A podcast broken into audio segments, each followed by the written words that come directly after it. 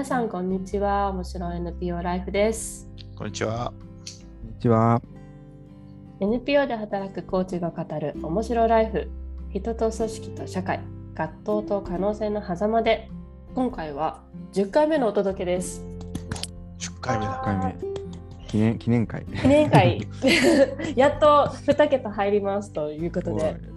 お送りするのはね私あのカッキーと。バンバンとカズです。はいよろしくお願いします。えい。さて今日はどんなお話かと言いますとテーマは願いが強いことの副作用というふうに置いてみました。ちょちょっとだけこう私話させてもらっていいですか？結構ね NPO で働くとか、まあ、社会課題に向けてこう関わっていくっていうのになるっていう、まあ、立場でいると割とそのあ思いがあるんだねとかすごいこう願っていることがあるんだねとかまあその課題感がすごく強いんだねとかねよくねあの言ってもらうことが多いんですよ私自身も。で私もなんかそのみんなに対してそう思ってたりとかするしね。であのそれはね間違いじゃないと思ってるんですけどでもそれが強くあるからそこで働き続けられるんだねっていうのはなんかちょっとまた違うなと思ったりとか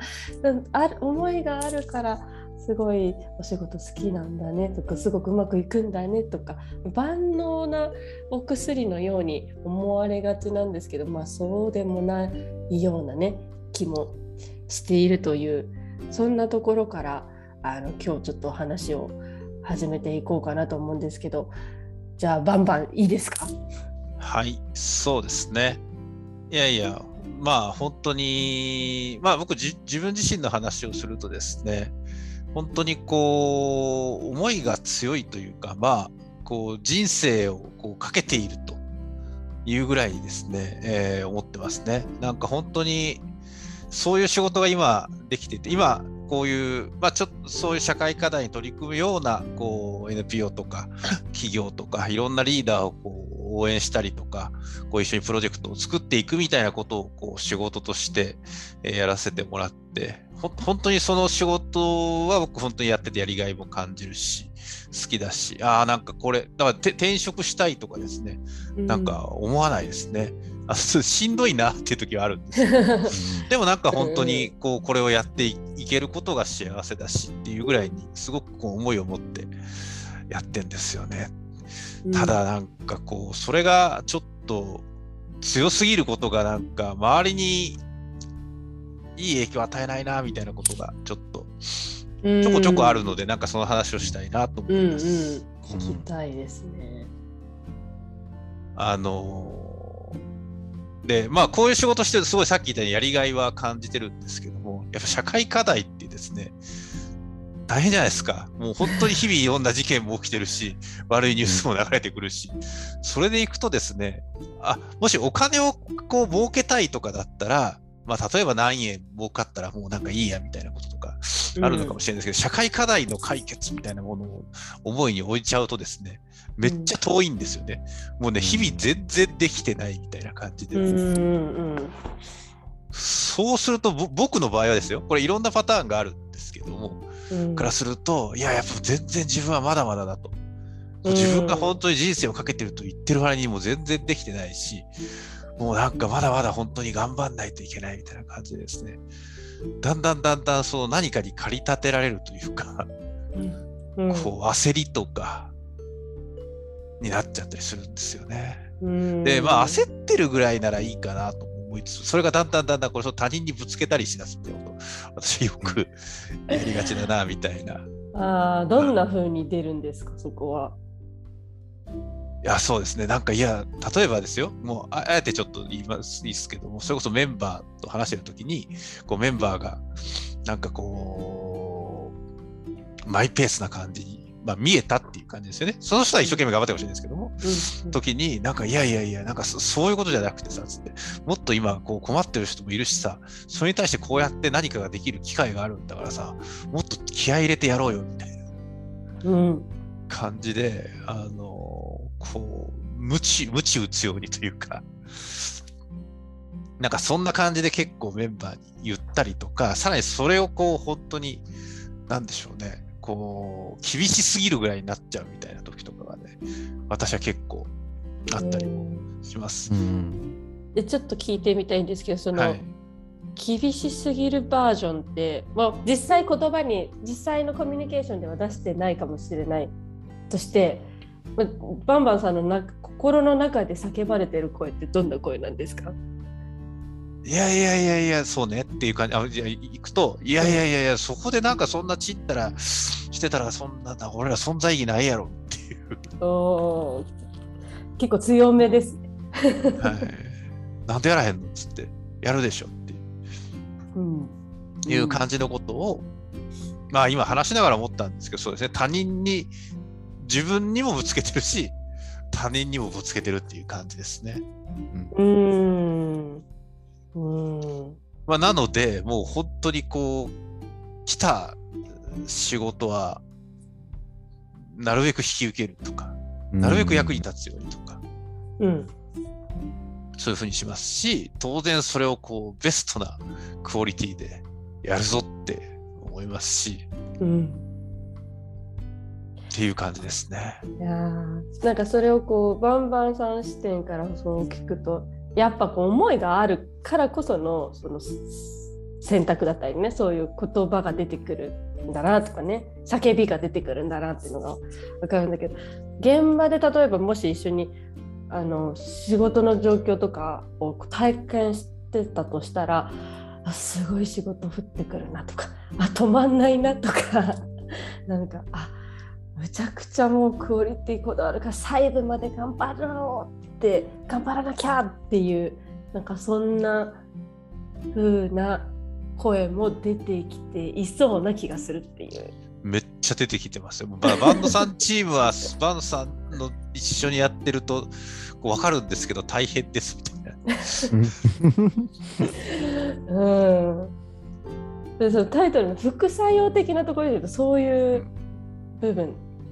なんですよね。なんかそうですね。で、これ本当にこう、まあ、私もそうですし、まあ、私は本当にいろんな団体のリーダーの方とご一緒します結構いろいくつかの組織でもなんか見られるなというか、やっぱ思いの強いリーダーがこう引っ張った時に、なんかそのリーダーの引っ張り具合とかスピード感とこう現場のスピード感がこう乖離してって結構こう圧力が起きるみたいなことで、こう組織がこう時にこうバラバラバラバラになったりとかこう人が辞めてったりみたいなことは本当によく見ますね。ああるあるじゃないですかね。めっちゃ見るね。すごいいいなんかこもってるはい数の声あがの。めっちゃ見ますよ、そういうケース。あでもちろんあの私のいる組織でもそういうタイプのね、あのリーダー何人もいますから、あーあるなと思って今、重ねて聞いてましたよ。うん。そうですか。でね、もうちょっと言いたくなった。で、その時にね、でもなんか、おそこまでやらなくていいんじゃないですかとか言われるんですけども、うんそう言われるともうね、もうすごい反論したくなる。いやいやいや、そこまでやらないって何なんで、うんどうやってできるかを考えようよっていう。うん、だってあのなんていうのかな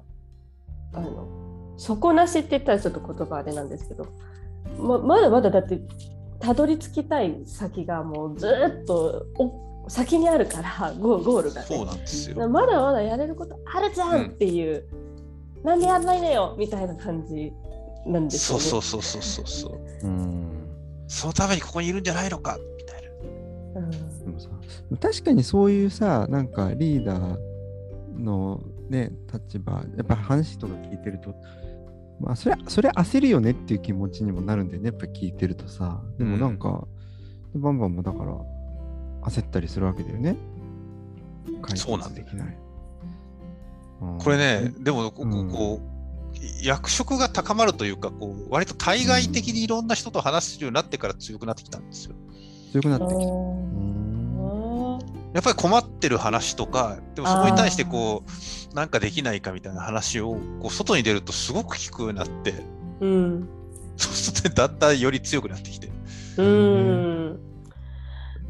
でいろんな人の願いとかをね聞くからこそね、うん。答えていきたい。そう。とかうん思うわけですよね。ここにやここにすごい大事な話があるからこうやろうよとかなんか、うん。うんいやね。でもそれを対処してるわけ。ですか？いやだからそういうちょっといっぱいいっぱいになっちゃってうん。どうしていいのかっていう。乗り越え乗り越え方をあれじゃない話すんじゃなくて。そうね。あのーでもなんかまあさい最近ちょっとさすがにそれではううんまくいかないなと思った時に、うん。あのーでもね、思いの強さをだからじゃあ減らしてくださいみたいなことを言われてもね、うん。困るんですよ。僕はそこでなんかそうだよね。100%OK うん。だし、それは本当に素敵なことだなと思ってるんですけども、うん。どっちかというとでもその思いが強すぎるがゆえに、うん。そうやって過度に何かをに駆り立てられて、周りがついてこないとすると、その思いが、思いが実現する方向とは逆に進んでるわけですよね。そうなんだよね。なんかまずそのこう副作用っていうか、代償にちょっと自分で気づくみたいなことを、なんか最近すごく、こう、コーチ、コーチの力を借りたりとかしながら、うん。なんか意識するようにしてます。うんなんかそうすると、あれ？そうか、俺前進めたいって言ったのに、なんかチームついてきてないよねっていう。ああ、そう。なんかこう、聞きたくなるんじゃないかなと思って、ちょっと今ここで入れさせてもらうんですけど、それってどうしたら気づけます？っていう。あシンプルな自問い自分でどうしたら気づけるそう、自分でどうしたら、本当は行きたい方向と違ううんことが起こっちゃってるよっていう。自分はだって出してるから、願いに、はいはいはい。元から。あの、昔気づかなかったです、僕だから。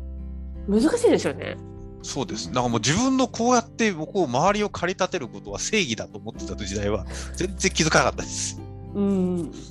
もうガンガンにこう社内メッセンジャーとかでも本当に いろいろやって、う。うんんその時は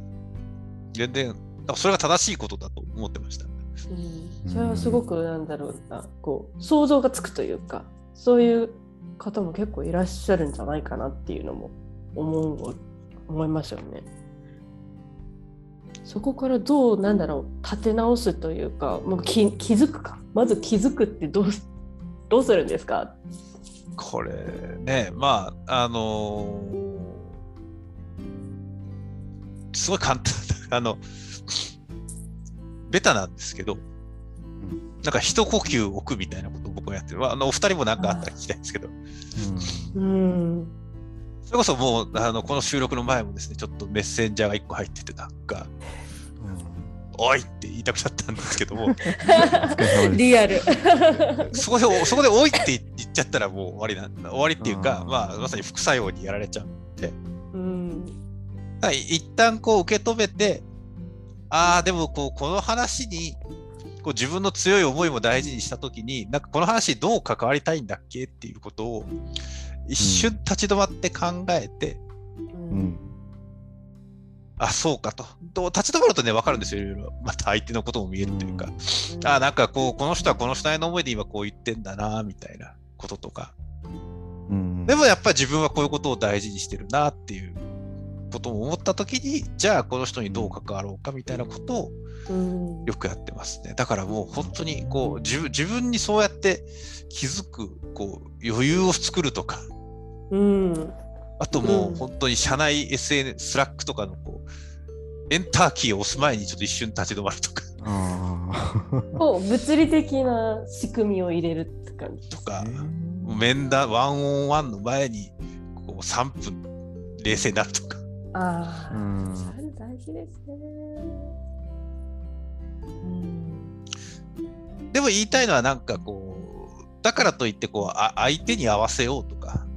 自分の思いを曲げようみたいなことではなくて、うん本当にその思いを大事にしたときにどういう関わりがいいんだろうかみたいなことは、なんかすごい、いつも役に立つなと思ってます。めんどくさいんですけどね。ねなんかちょっと事前打ち合わせで言ってなかったこと聞きたくなっちゃったんだけど、うん、どうぞ。あのまあリーダーとかがそうなりがちだとしたらさ周りの人は、なんか、あ、リーダーがもしかしてそうなんじゃないか。自分の上司とかね、そうなんじゃないかって思った時周りの人ってそこに対してできることってあるのだろうか？ああ、どう思う、なんかねね。関わってみようとするんだけど、うん。なんかすごいわざとらしくなっちゃって、うん。何もうまくいったことがなくて多分結局はその人の課題だからなのかなとか思ったり、なんかいろいろこうちょっとねコーチング的に関わってみたりしてもなんかちょっとあれなんかも刺さんないなみたいなこととか、うん、結局その人の課題だから、まあ、でもその人のもマイコーチがついてたらその人が自分でそこを扱えればいいんだけど。なんか準備ができてないと周りからはどうしようもないんだろうかと思ったり。どうなんですかね。うん。あのーあると思いますよ。結構あると思います。うん。どう関わってほしいと思いますか、バンバンは。あのーその、だから思いが強いことをダメっていうよりは、うん。なんかそのことをこう、ちゃんとなんかみ認めてあげるというか、うん。リーダーも人間なので、うん、そうだよね。うん、いや、バンバン思い強いよねっていうところから、なんかそそこを知ってもらってるとうん。安心するんですよね、こっちも。あ、なんかそ,、うんそのことはこう共有できてるんだなっていう。うん。うん、で、その上でこうしましょうっていう提案もらえるといいんですけども、うん。なんかそこ、そ、そ、そこをこう握らずに、うんそこまでやらなくていいんじゃないですかって言われちゃうと、うん、お前の思いは弱いのかみたいな。そうだよね。あそういうことになっちゃう防御的になっちゃうね。うんもね。そうそう。だからなんか結構パターンとしてあると思うわけよ。そその思いが強い。やっぱり、なんつうの、そういう思いの源泉としてリーダー的な立ち位置にいる人が多いと思うわけですよ。まあ経営者だったりとか事業、うん。ね、リーダーだったりとか。なんだけど、そこの周りにいる人たちとそそこの部分で圧力が起きて、でなんかそれのなんつうの解決のキーポイントはあの本人はまあもちろん重点ポイントではあるのだがでもなんか周りの人も結構周りの人は気づいてることもあるからなんか周りの人も一緒にね解決できたらいいなって思うし自分も誰かの部下としてやっぱりそういうことを思うわけよ。なんだけどあんまりうまく今関われてないことが多くてどうしたらいいかなって思うからまあでも今ちょっとヒントもらったかな。もう一個はねちゃなんかそのリーダーの思いを聞いてあげたらいいんじゃないかな。う。うんん思いをねなるほどねなんか散々聞いてもらえ、あ聞いてもらうとね、すごいね、まずそこで、あうんそれを共有できたっていうことは、すごいこうね、ありがたいことですね。なるほどね。ああ、なるほどね。そこがニーズがあるわけね、リーダーがね。そういう。うんやっぱりもそうそうそう。うん。なぜかね、やっぱこの思いを共有したいって、うん。別に押し付けたいわけじゃないんだけども、うん。だから共有したり、対話し、メンバーと対話したいっていうことなんだけど、それかも、それかも。うん、うん。なるほどね。あ、今、押し付けたいわけじゃないんだけどって言ったんだけど、うん、えっとね、思いが強いと言葉も強くなりがちだから、押し付けられてるように結構ね、思い込んじゃうっていうパターンがまうんたあるから、なんかそそこでちょっと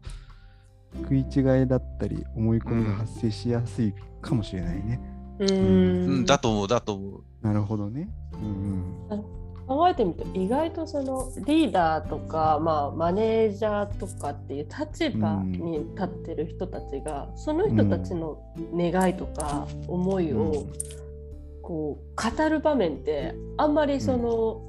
自然の中にはなんか現れにくかったりする。意図的にそういうふうなのをあ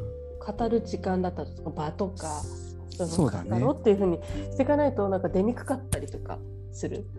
前にはありましたけど、よくマネージャーはすごいこう話を聞いてくれる人みたいなね、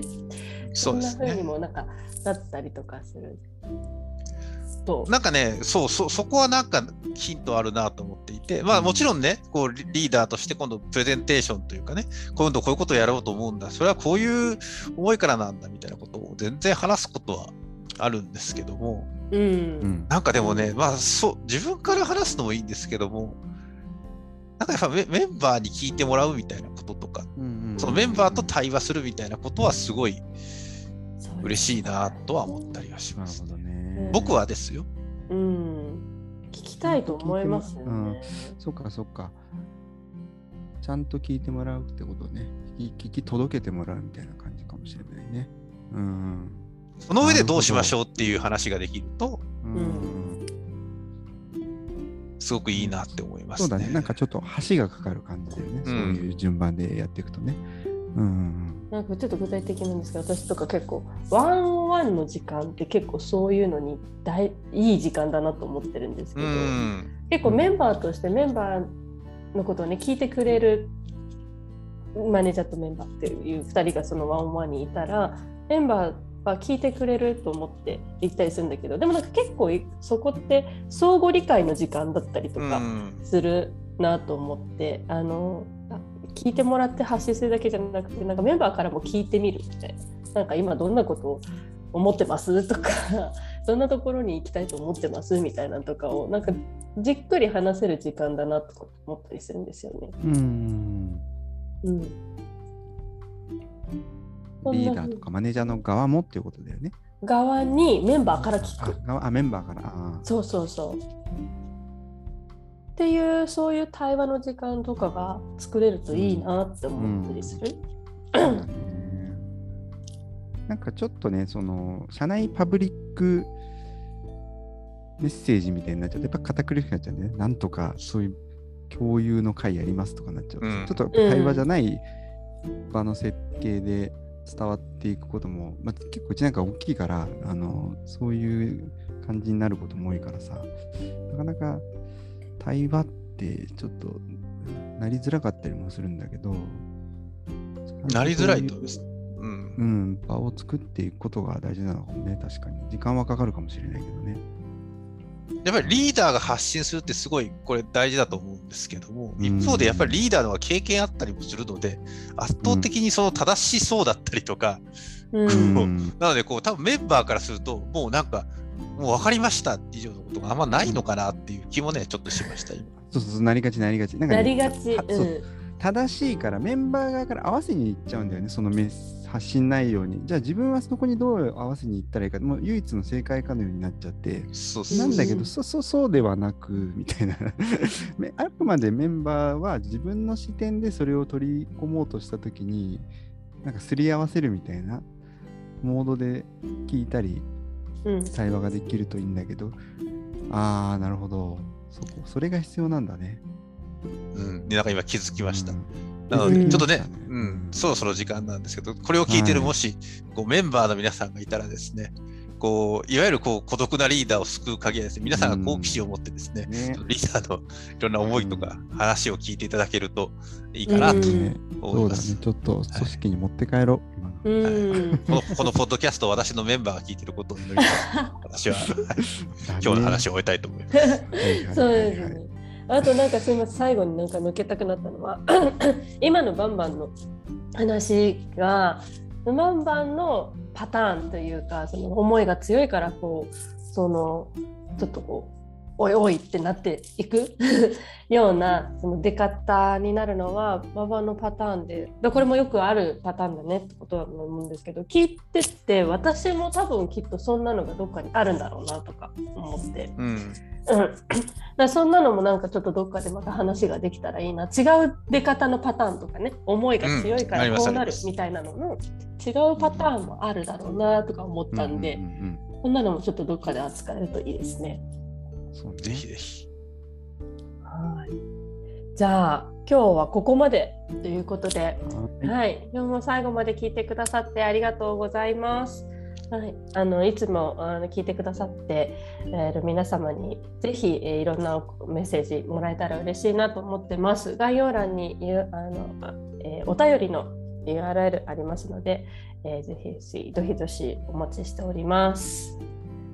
はい、それではさようなら。さよなさよなら。ら